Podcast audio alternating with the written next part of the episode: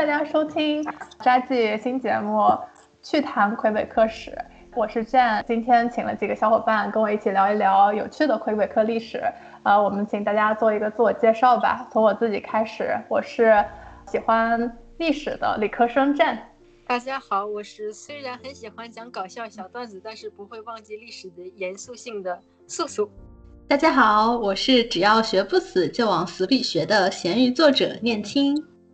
大家好，我是对任何事情都有兴趣、好奇心非常强的思云。这个节目呢，是想通过大家生活中比较熟悉的一些由人名命名的路名、桥名或者是地铁站名，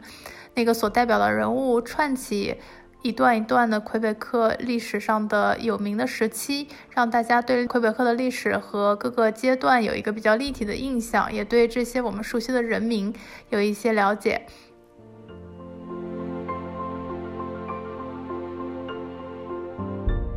大家好，欢迎继续收听摘记音频节目《去聊魁北克史》。哎，今天呢，我们在上一期讲到。魁北克的自我意识觉醒之后呢，我们又来到了更加近现代的一个时间段。今天呢，我们想聚焦在一九六零到一九六八这个时间段，然后我们给大家串起这个时间段的一个比较重要的人物呢，就是 Jean Lesage。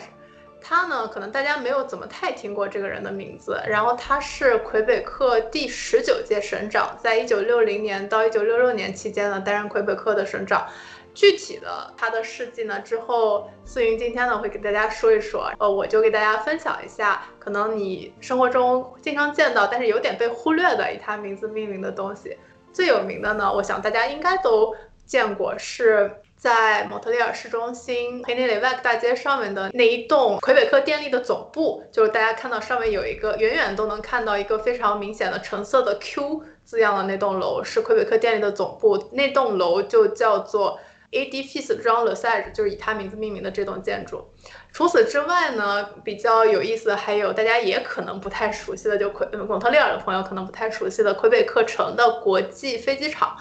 也是魁北克省的第二大机场，在仅次于蒙特利尔的这个特鲁多国际机场的这个机场，它也是叫做 Jean Lesage 国际机场。当然了，跟我们之前说的有一些人也挺像的，他也有一个在魁北克的选区，叫做 The Side 选区。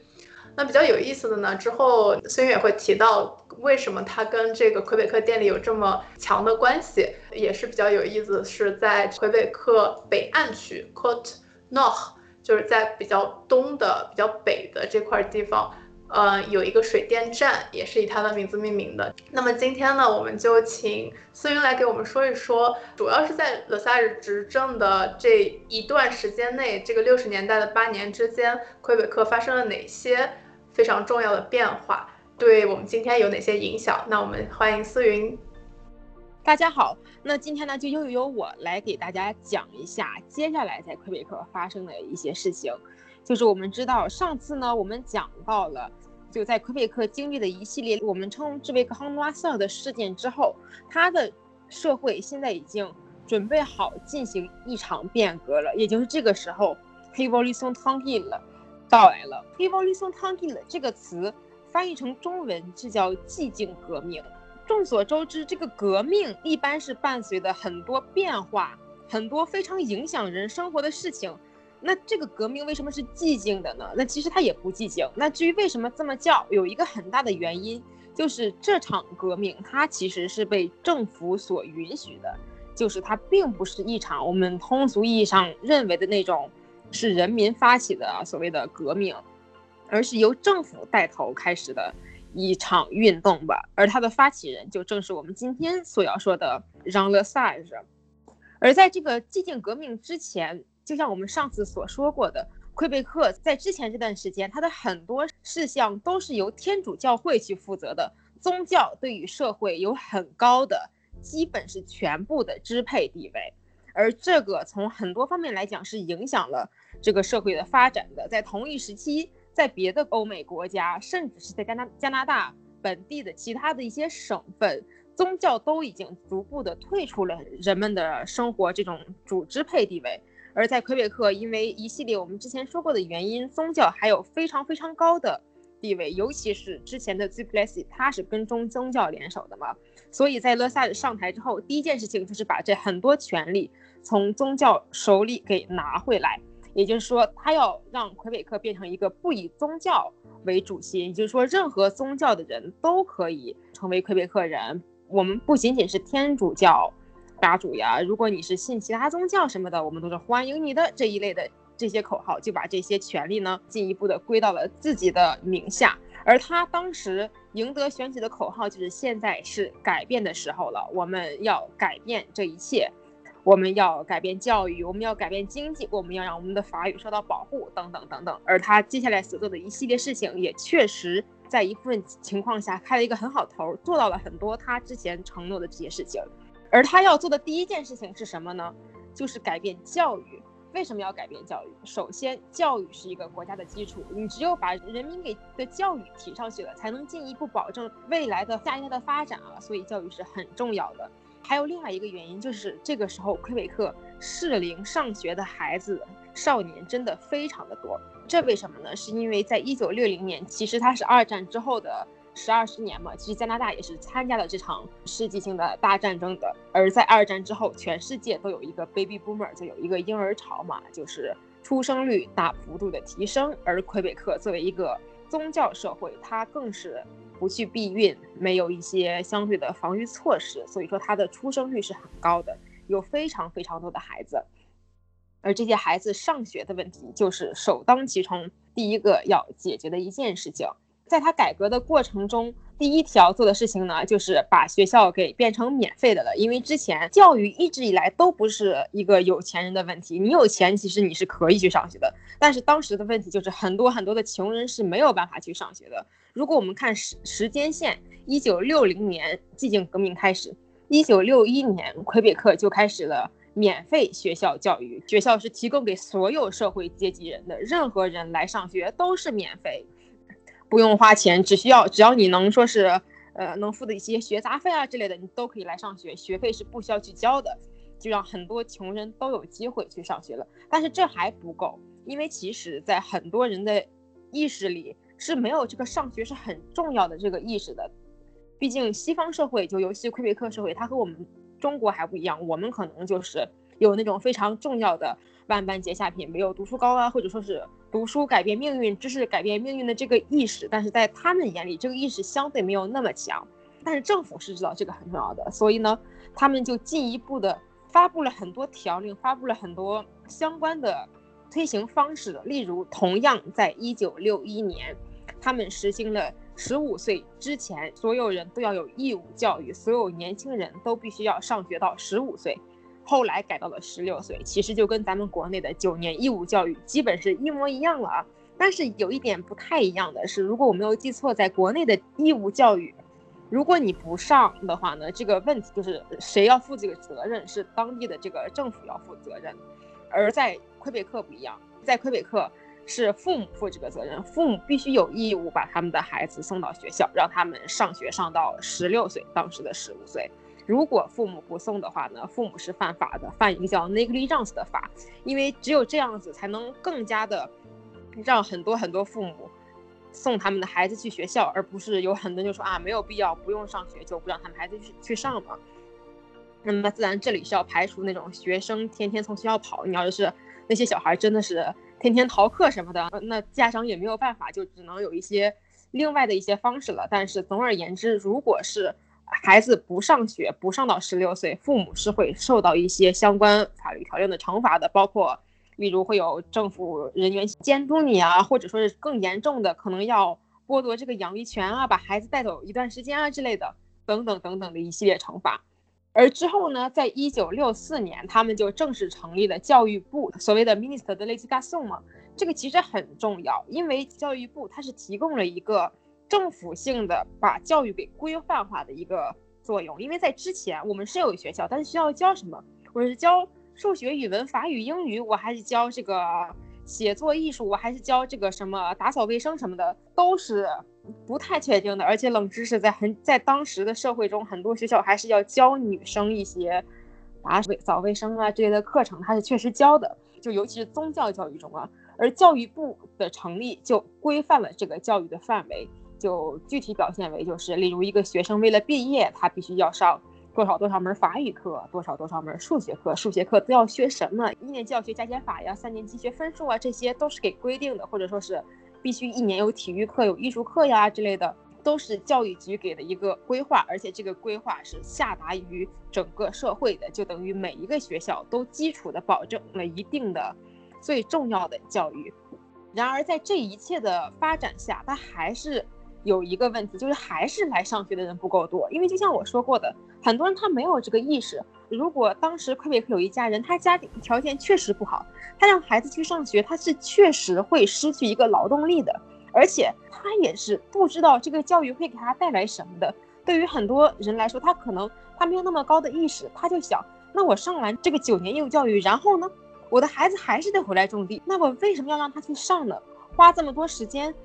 花这么长的精力，他最后上不了大学，上不了更好的教育，那岂不是白费了？那我还不如是啊，是不是不让上？就有很多人有这个疑虑。所以呢，在一九六五年，他们就创建了所谓的 A 高 Bolivar 就是在同一个中学的体系下，你可以上普通的中学教育和职业培训。职业培训有点类似于咱们国内的技校啊、大专啊之类的，就是。你可以学一门手艺，就大家电工也需要文凭，然后你当木匠，你也需要学一些相关的东西，就是它是一个更具体的一个文凭，告诉很多人，哎，你们就算最后可能读不到博士、硕士的什么的，你们来读一个哎技校，来读一个 technique，你最后还是能有一门手艺，生活还是会好很多。这样子呢，就又进一步的让很多人选择来上学，因为他们确实发现了这个上学是有好处的。在一九六七年，他更是创建了所谓的 CJEP，啊，这个词大家可能就很耳熟了啊，是咱们如今魁北克每一位学生还是要上的一个所谓的预科学校，它是类似于在大学和中学之间做一个 top plan，做一个跳板的东西，就是你中学毕业之后可以到 CJEP 里边先学两年，它会提供一个相对比较细但又不是那么细的教育方向。提前适应一下大学生活，并且确定你所选的专业是不是你所喜欢的。如果是更好，然后你上完这两年之后再去上大学；如果不是，那你可以转专业，就是给了人一个考虑的时间啊，时长为两年。那思云，我想问一下，既然他们会多出两年来想这个以后的这个方向问题，那会不会觉得在？学习生涯中浪费了两年呢，或者说会比别人晚两年上大学的这个顾虑啊？这个问题问的确实非常好，因为这确实是很多人在第一次听见 CJEP 这个政策之后所想的一个问题啊。但其实从时间上来算，对比全世界大多数国家并没有，因为就拿咱们国内来举例子吧，国内的年份是小学六年和这边一样，然后初中、高中各三年，最后大学四年。那在魁北克呢是小学六年。中学五年，它不分初高中，可能四五年级它会稍微的分一下专业，但分的不明显，就是文理大科嘛。然后两年 CJEP，然后再上三年大学，年份加在一起是一样的，因为两年 CJEP 算是分了一年给五年的中学，又分了一年给三年的大学嘛。所以它跟全世界大多数学校比起来，它的年份是差不多一样长的，只不过它把一些可能在中学最后一年或者是大学第一年的课程给分到了这个 CJEP 里边，而且你在 CJEP 里边也会学一些，就类似于从中学生活到大学生涯的一个过渡期需要学的东西，比如如何写好一篇论文呀，因为我们要学哲学课嘛，所以如何更加深度的去思考啊这一类的事情。自然这个系统确实直到如今都有很多公特外都有很多人去讨论它，但一个事实就是很多上过的人确实都还是挺喜欢这个。专业的，因为假如说对于一个对未来很有规划的人，可能或许他上这个确实是有一点点，怎么说呢，就是要换一个新环境，就两年换一新环境，有点断开的感觉嘛。但是对于更多可能上完中学的十六岁少年，可能不知道自己未来要干什么，还是很不错的。我想问一下。嗯，因为对于国内的大家来说，可能对国内的教育更加熟悉一些，觉得啊，到了高中那肯定要分文理呀，但是这边就不分文理，你可不可以多说一下这个？因为我觉得也是挺有趣的。好，我们刚刚问了一下，就是这边的中学分不分文理啊？但其实这边的中学是也是分文理的。但是自然由于我本人我是没有在国内上过中学的，所以说如果我说的有不对的地方，各位请多多包涵啊。而这边的中学四五年呢，它是分有理科还是没理科，就是你可以选择上不上这个高等数学。这个高等数学呢，就是呃会讲一些比较高深的数学理念，并且同时你还可以选择去上 chemistry，就是物理化学的比较高深的课程。因为一般在三年级之前，他是只会上科学的，嗯，但三年级之后你就会说要不要上更深的物理化学两门课。不上这两门课的，去上什么呢？去上历史，就更多的历史课和一些相关艺术方面的课。这么一听，是不是其实挺像分文理的？但是其实它真的没怎么分了，因为首先这两门课的占课时真的非常非常的少。其次，你就算选了文，你还是要上一部分的理。你不是说你选了文就不用上数学的，只是你学的没有那么深而已。你也不是说你选了理就不用上历史，你还是要上一门叫 Histoire de l'Ancien siècle 的课。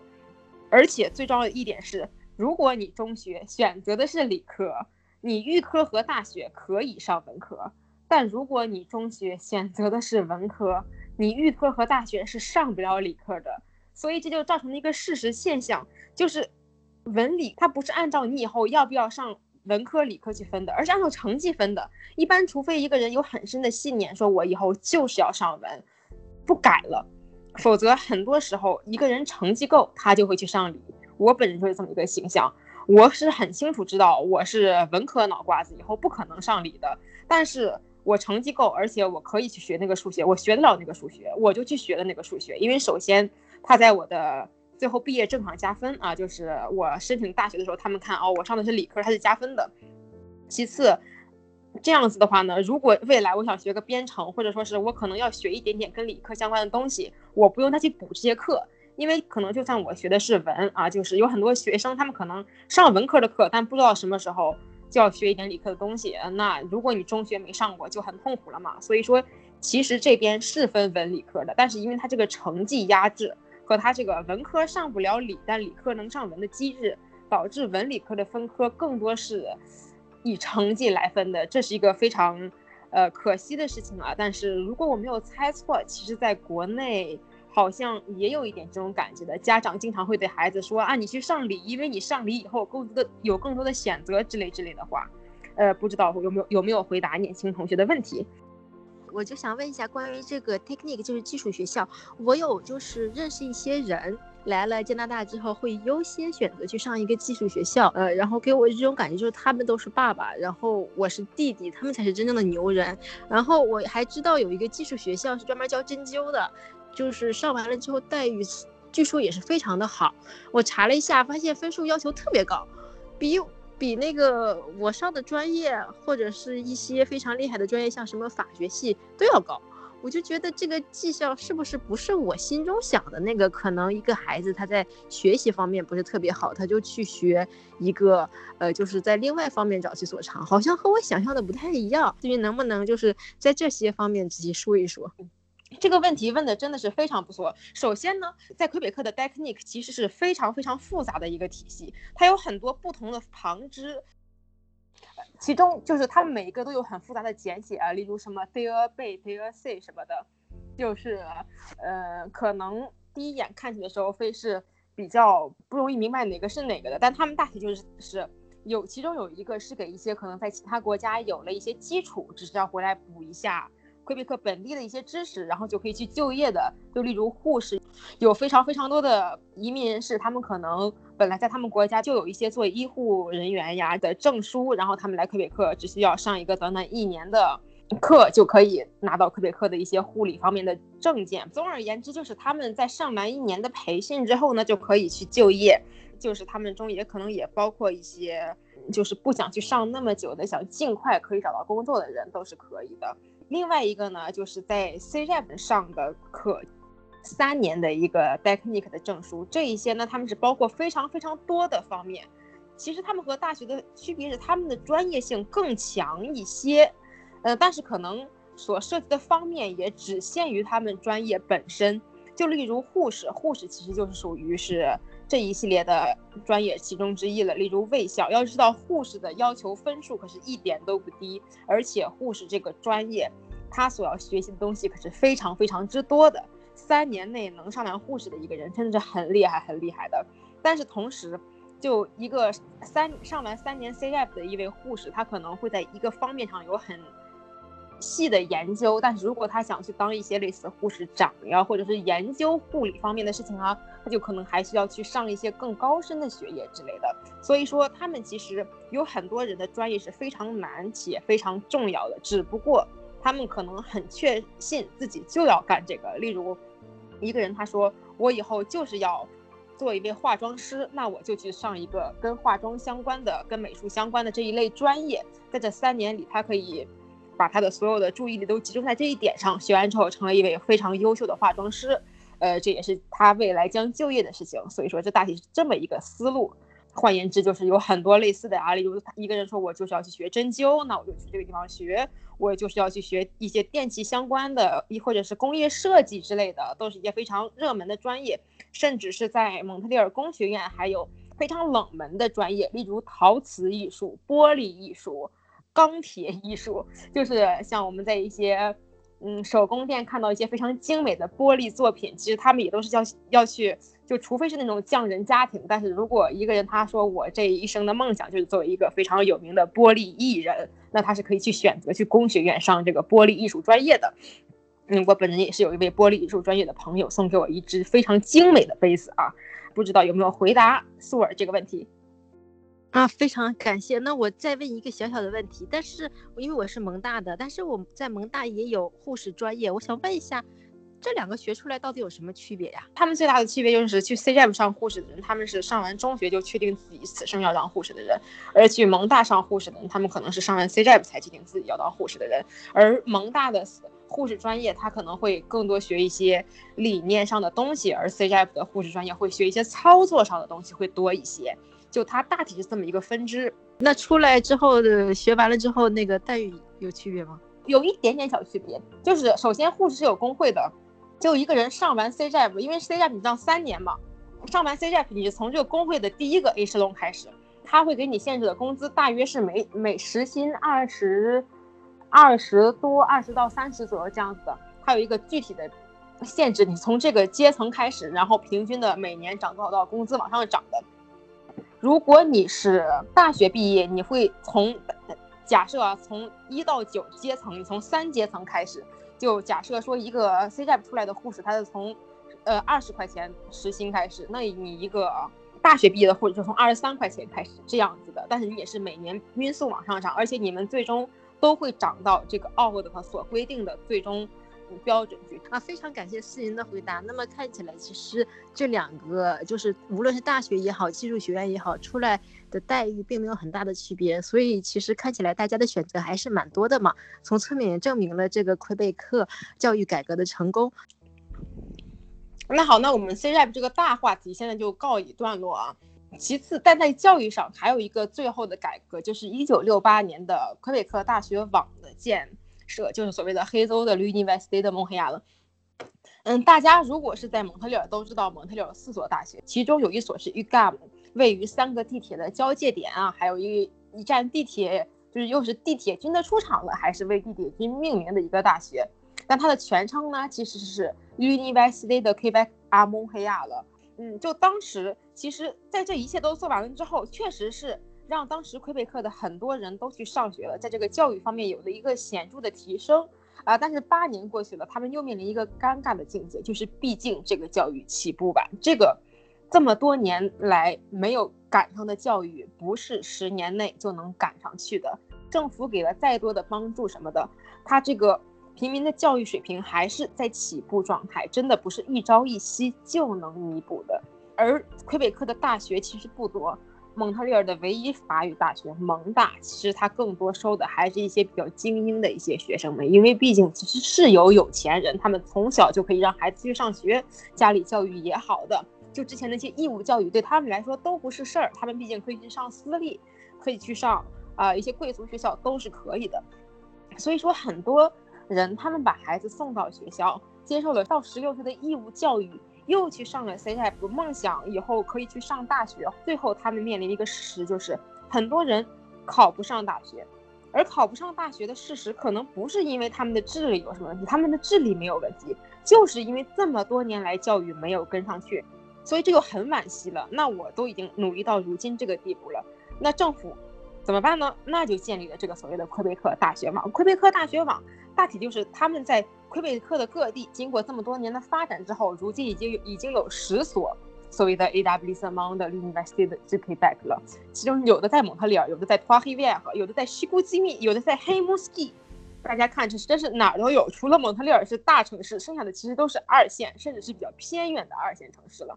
还有什么 RBGB 啊之类的。虽然有一些它可能是专门做些喝 s h a k s 的，不一定每一所都是在一个城市。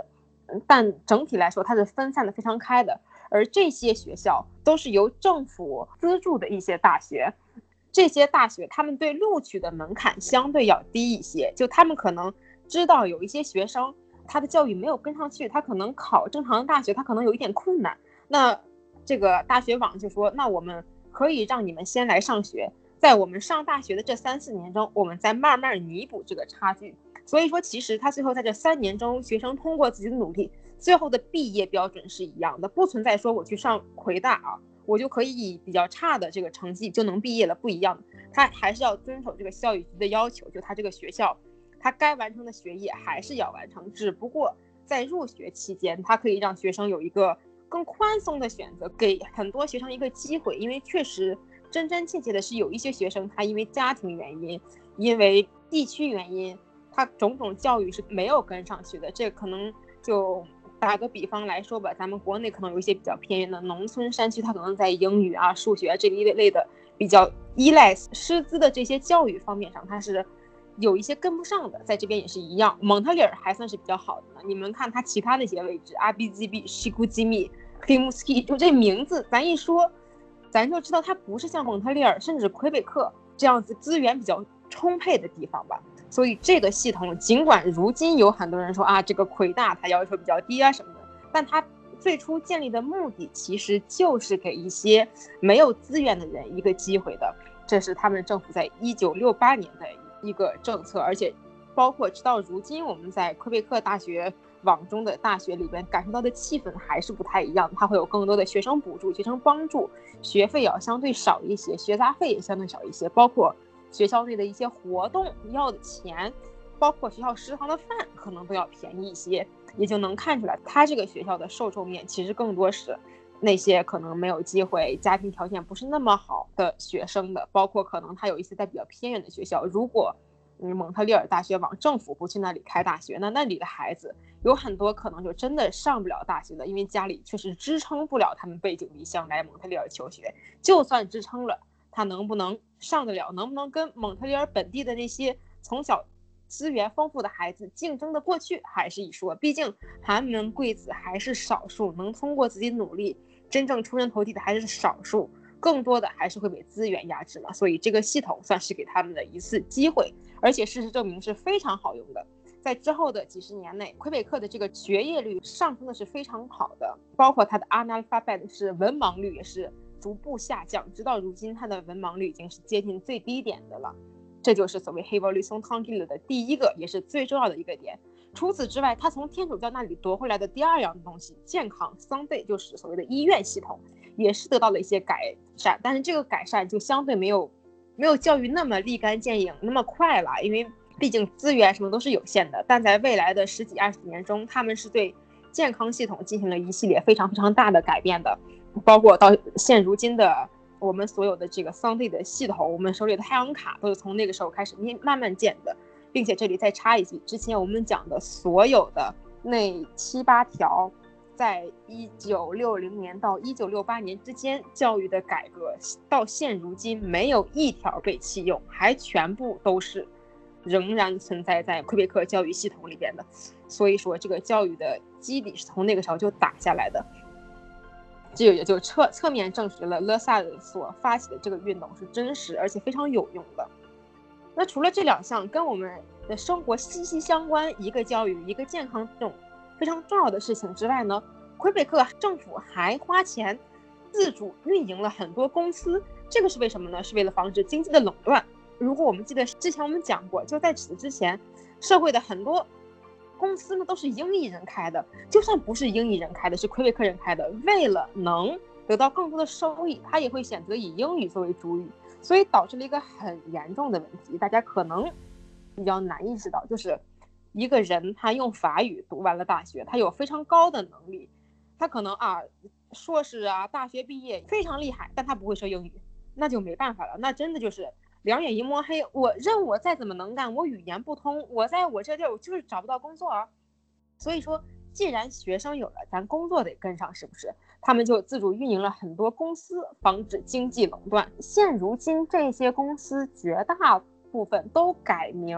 或者是啊不存在了。但是其实还是有一大部分的公司，他们以各种各样的方式留下了。就我们如果看今天有一个公司后面跟的是什么 Society。的 Quebec 就很有可能就是那个时候留下来的，或者什么 CS 的什么什么的 Quebec 啊，这些大公司很有可能是那个时候留下来的，并且这一政策也是后来贯彻到底的。就举个很简单的例子啊，就是咱们都知道蒙特利尔有两大药妆店啊，一个 PharmaPay 其实是一个国家性的啊，就是在多伦多有相对的一样的一个公司，就是 Shoppers。然而。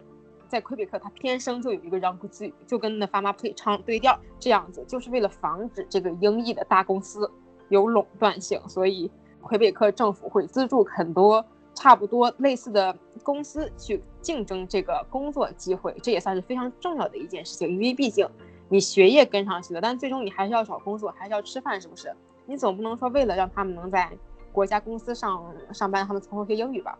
但这中最重要的肯定就是所谓的 Idaho Quebec，就是水利发电公司。听众里如果有家里有小孩的，哎，或者说是在这边上学的，可能都参观过魁北克的水电站吧，就能看得出来这个水电站的重要性。首先，魁北克这块地确实适合弄水电站，而水力发电众所皆知是一种可再生能源，是除了最初的建建设那些大坝什么的需要淹一些地啊，就是啊土著居民总之比较遭殃。但是在后续的运行中，它是一个比较省资源的一个比较环保的一个能源，而且魁北克的水力发电的这个流通性，它的一些技术性是非常非常强的。当时政府是算是花了很多很多钱，把这个公司给弄得非常的好，把它的能源弄得非常的高效率，而且这些电还是可以向外卖的，因为我们旁边是美国嘛，美国人用电是很厉害的。所以说，魁北克就可以向美国卖电。有一个小笑话，可能我记得不是很清楚，但是魁北克的电，它的发行方式，它是可以储存很多电的，但是美国可能做不到，它没有那么好的发电的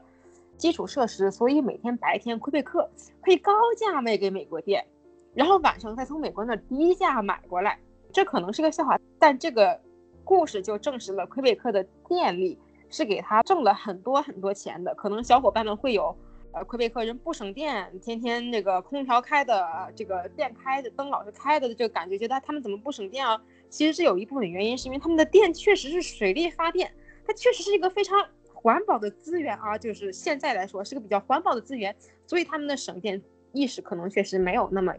重，这也是，呃，一个社会上可以观察出来的现象吧。而这些直观的经济收益，就又进一步的成为了。呃，可以投入到其他的公司里边，就进一步的帮助这个经济发展，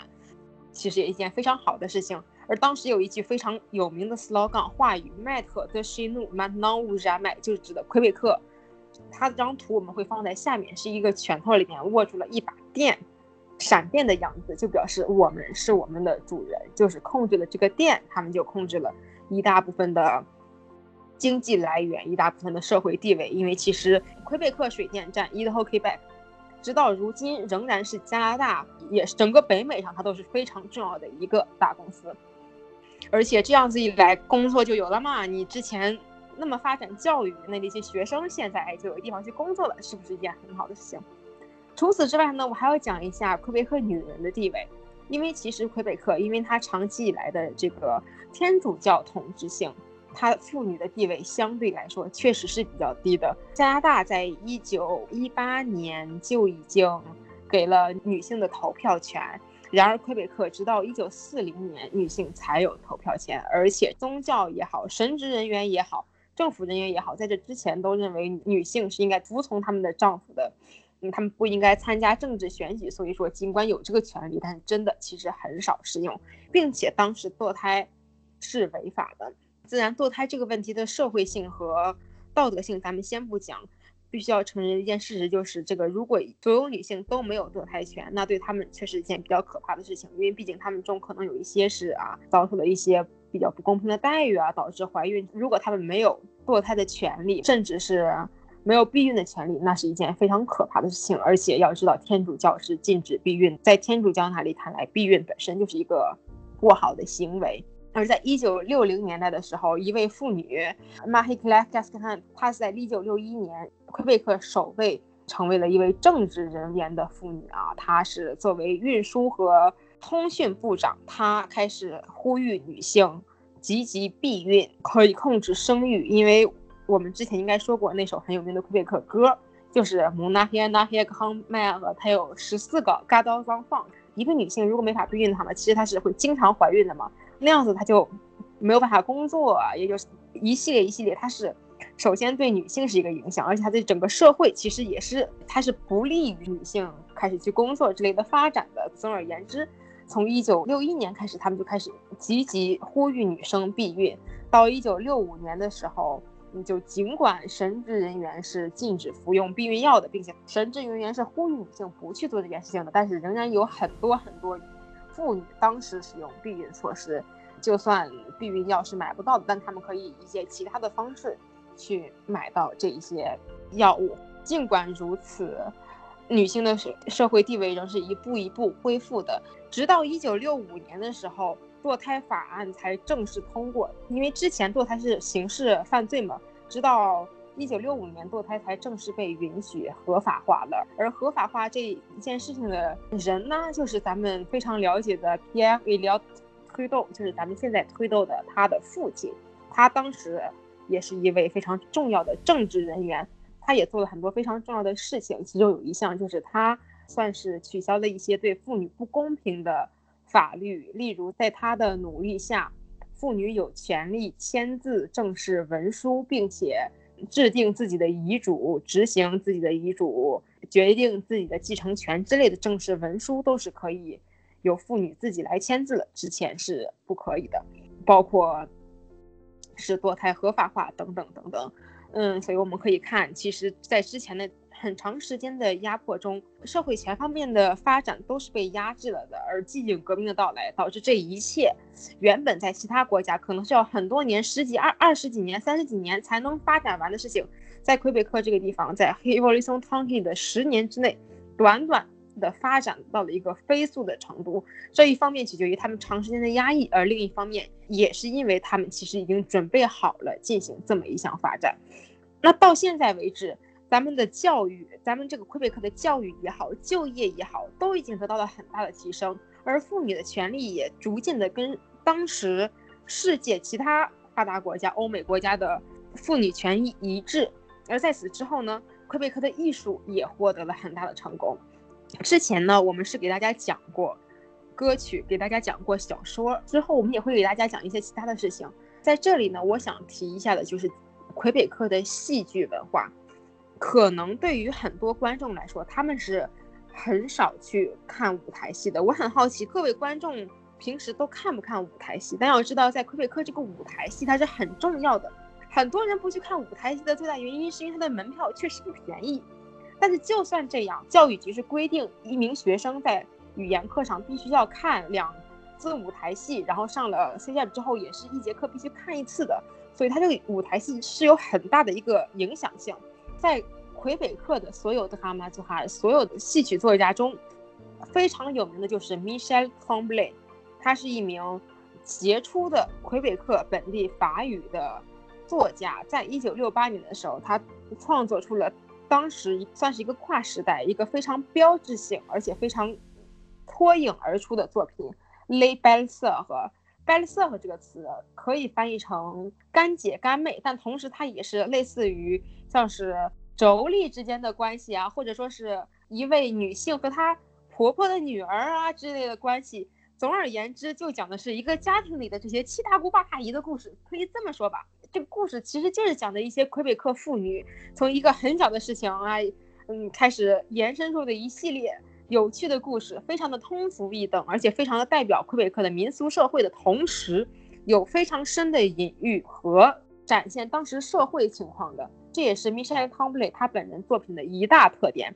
就是用用一些很通俗易懂的语言讲了一些。非常重要，而且非常跨时代性的事情。嗯，如果非要对比他在魁北克艺术中的一个相对的地位吧，其实我觉得说他是魁北克人心目中的鲁迅，其实是可以的了。咱这个，嗯，是我本人的一个看法。而他的作品还有另一个重大的地方，就是其实 day art 就所谓的舞台剧文化源于欧洲，欧洲的戏剧就。它其实有很多来源，但它有一部分的来源是来自于古希腊的那种戏剧的感觉，就是它里边例如有有一个阿赫勒干，有一个有一个很吝啬的人呀，有一些故事男女主啊之类的，并且它的创作形式也是比较固定的，就像咱们中国古代的戏剧，经常都是四折一蝎子呀，有各种不同的唱法和不同的文法之类的。其实欧洲的戏曲它也是有一定相对的规矩的，而这些戏曲。到了魁北克之后，其实他们不一定能引起本地人的共鸣，这个我们也能理解，就是毕竟这个文化的底蕴是不一样的，并且这个表达方式也不一样。就你让一些没有长在这个环境的人去看这些剧，其实是不太能产生共鸣的。就像如果你让一些外国人，就算是懂中文去看黄梅戏之类的，他们可能也是比较难产生其中的一些共鸣。所以说，魁北克人就很苦恼，因为这个是法国来的那些欧洲那些文化，但是他们不太欣赏，而且其实他们是有一定的自觉的啊。那我们的文化为什么就不行？为什么我们写的这些舞台戏什么都是非常的，感觉好像上不了台面的感觉？而 Michel t o m b l y 写了这篇《Les b e l l e 用非常民俗的语言去写了这个故事，很有深意，并且语言就是非常流畅、非常优美的一个故事吧，可以这么说，就。搬到了戏剧舞台上，获得了巨大的成功，也就进一步的告诉了魁北克人，其实他们的语言、他们的文化、他们的民俗用语也是可以作为一项艺术搬到舞台上的。而之后，米歇尔·汤布雷等一系列很多的小说家也好的戏文作家也好，都带来了非常非常多的优质作品。自然，之前的魁北克也是有小说，而且也是有诗歌的。但是我们说过，其实当时的人民他们的识字率可能没那么高，所以说小说也好，就尤其是诗歌吧，其实其实它能引起的共鸣，毕竟没有那么广泛。而戏剧不一样，一个舞台上的故事，无论是读书人也好，无论是呃一位工人也好，手艺人也好，他看完之后都会从里面获得共鸣。而且如果大家看过舞台戏的话呢，估计就会知道，当你坐在一个 style 的 theater 里边观赏舞台戏的时候，那种感觉和共鸣感其实还是不一样的。所以说，舞台戏从那之后也成为了魁北克文学中非常重要的一部分。而魁北克有非常多非常有名的戏院，他们都是很多本地的一些戏剧团去编剧去表演的。现在疫情期大家肯定是不能看的，但是疫情之后，如果大家有兴趣，并且。嗯，有这个经济条件吧，因为它的门票确实是不是那么的便宜啊，比电影票还是要贵个三四倍的，大家还是可以考虑去观赏一下这些内容。总而言之，我讲了这么多，大家可能没有意识到，其实这一切都是在短短八年内，一九六零年到一九六八年之中发生的，而这短短八年就这么迅速的把这整个社会带上了一条正轨。而为什么我选择停留在一九六八年呢？就是因为这一年。发生了一件非常重要的事情，就是世博会在蒙特利尔开了，而我们下一期节目就会由这个世博会做衍生，我们将看到这一场世界型的、全世界都来参加的展览是怎么样把魁北克人民的一个民族自豪性，并且他们对睁眼看世界的这种渴望带到一个新高潮的。而另一位现代英雄，真正的现代英雄也将闪亮登场，那就是我们非常有名的赫内雷维克。而这个尽管不是地铁军，但是赫内雷维克街，我想大家应该都知道吧。而这位人士，不同于我们今天的勒萨的，其实是一个非常默默无闻的，为魁北克做了非常多贡献的人。因为我们今天所说的一切事情都是在勒萨的推动下进行的，但是他没有那么的英雄性吧？可能是因为他是现代人物的原因。而我们下期要讲的赫内雷派克，他是真正的一位，在他还在世的时候就成为了民族英雄的政治人物，而他的故事也是非常非常之精彩。那这一切我们都要留给下期来讲了。谢谢思云。刚才我们也讲到《h e v o l u t i o n Tranquille》当中的文学和艺术的发展，因为我一直有一个疑问，就是魁北克甚至是整个加拿大的文学艺术，其实在世界上并没有那么。高或者是那么强烈的影响力，不知道你对此有没有什么看法或者是见解？啊，这个问题还是非常复杂的，其实很难去用一句话来谈这个问题了。嗯，我在这里讲一下，完完全全是我自己的一些想法。我觉得有很多原因吧。首先，尽管它也是很精彩的，但是魁北克也好，加拿大也好，它的历史毕竟比较短，在这么短的历史中。一个国家的文化是需要时间的沉淀，慢慢发展的。这么短的时间，要发展出一个能比肩法国、欧洲等国家，其实也是比较难的。而且还有另一个原因，就是我觉得魁北克的很多文学，它可能局限性比较高。这里我举一个例子吧，就例如咱们在国内啊，咱我说朝阳区民众，哎。是不是大家就脑子里就有一个非常明明确的就知道在讲什么了？在魁北克文学中是有非常多这类似的梗的，它是有非常多只有魁北克本地的人才能明白的一些比喻也好啊，一些讲的东西也好啊，所以这就有一些局限了他的作品。嗯，但是其实，在魁北克的文学作品确实相对没有非常非常有名，但是他在电影上。还是有一些非常不错的电影的，例如啊《星巴克》或者说是《红色小提琴》，是不是？而这一些作品，他们往往为了就是让全世界的人都能对其产产生共鸣，他是会去掉他那些非常民俗性、非常局限性的一些共鸣点吧。所以说，就导致可能看完了之后，你都不知道他是 魁北克的，这也是个非常。奇特的点吧。总而言之，我觉得可能这些都有一些影响，而且可能确实在近现代，你要一部作品想要脱颖而出还是比较难的。而其实魁北克艺术的发展，也就是在现代社会，甚至一九零零年之后才开始的它的比较好的发展的嘛，大体是这样的。而且魁北克。它相对很多非常有名的作品，其实都是在讲一些文化通融性，或者说是文化交流啊这一方面的东西，而这些魁北克特色可能就没有那么的明显了。嗯，我觉得是这样子的。刚刚听到思云和念青讲这个关于。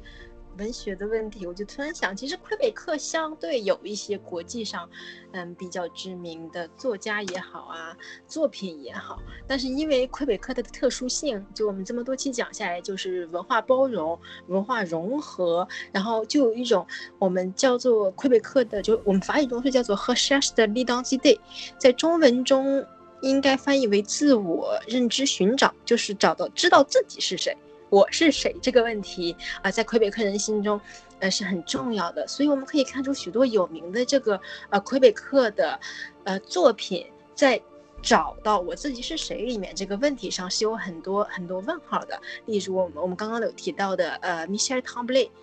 他的作品中有这方面的元素。刚刚思云说到的红色小提琴，他说的就是一一把小提琴，我们要找到小提琴是谁。到最后还是再找到，就说我是谁。然后一个比较有名的作家是丹尼拉菲黑亚赫他前段时间还进了 Academy f r a n c a i s 他的作品的重心也是和 Cherche de l'identité，就是找到我。这个自我认同、自我认知是谁？而这个命题在魁北克是非常有名，可以引起非常多的共鸣的。啊，在法国或者是欧洲其他一些国家，或者是在北美，呃，这也是一个非常有讨论性的问题。而这个问题在亚裔人心中呢，其实呃相对没有那么重要，因为在很多亚裔文化或者说是我们民族文化比较呃古老、比较深远的情况下，我们是没有自我认知问题，也没有民族认同感问题的。这个问题在很多人心中，就是我相信呃很多。听众心中是没有这个迷茫感存在的。所以相对来说呢，这个主题在我们心中可能会引起较少的共鸣。那在引起较少的共鸣下呢，这些作品可能在汉语言文学中的这个关注力呢较低一些。那低一些就会造成大家可能不会太去关注这类作品，呃，从而就是可能许许多多中国人都没有听过魁北克作品，包括刚刚思云说的那个星巴克那个电影，其实说不到底了，还是一堆孩子想去找到自己父亲是谁，都是在找一个自我的认知。而这类作品呢，啊，可能在我们的文化中相对没有那么重要。引不起那么大的共鸣，所以我们不会那么去了解。呃，也就是说，其实这个就是从一个广义上来说吧，这个文学性的这个共通上，其实还是有这个文化认同在里面。所以这也是为什么可能在更广义的这个全球范围内，我们对魁北克作品认知要少一点，因为它可能相对一些，例如我可以想象到今年比较红的作品，像是，呃，我们中国的《三体》。或者是外国的，我记得我前段时间读的那个《我的天才朋友》，他相对讲人成长，讲未来，讲的一些这个。内容呢，都是可以人引起无论哪一个民族啊，哪一个性呃是什么性别不同的人都可以有很深的共鸣的。这也是为什么呃魁北克作品在这个全球化上可能做的没有那么好。但是反之呢，虽然它可能受众没有那么广，但是在真的戳到某哪一个人的时候，他还是会觉得这个很好的。所以就是如果大家有兴趣的话，也很建议大家去读一些呃魁北克的文学作品，是非常有意思的。有兴趣又想去读的话呢，嗯。最近刚刚推荐的 Michel t a m b l a y 然后我再推荐一个，也是一个戏剧家，叫 Marcel Dubé。他们的文章、他们的作品都是非常通俗易懂，用词是非常的简单，很有幽默感，但又是情节又非常有意思，然后又不失讽刺的作品，所以非常建议大家去看一看。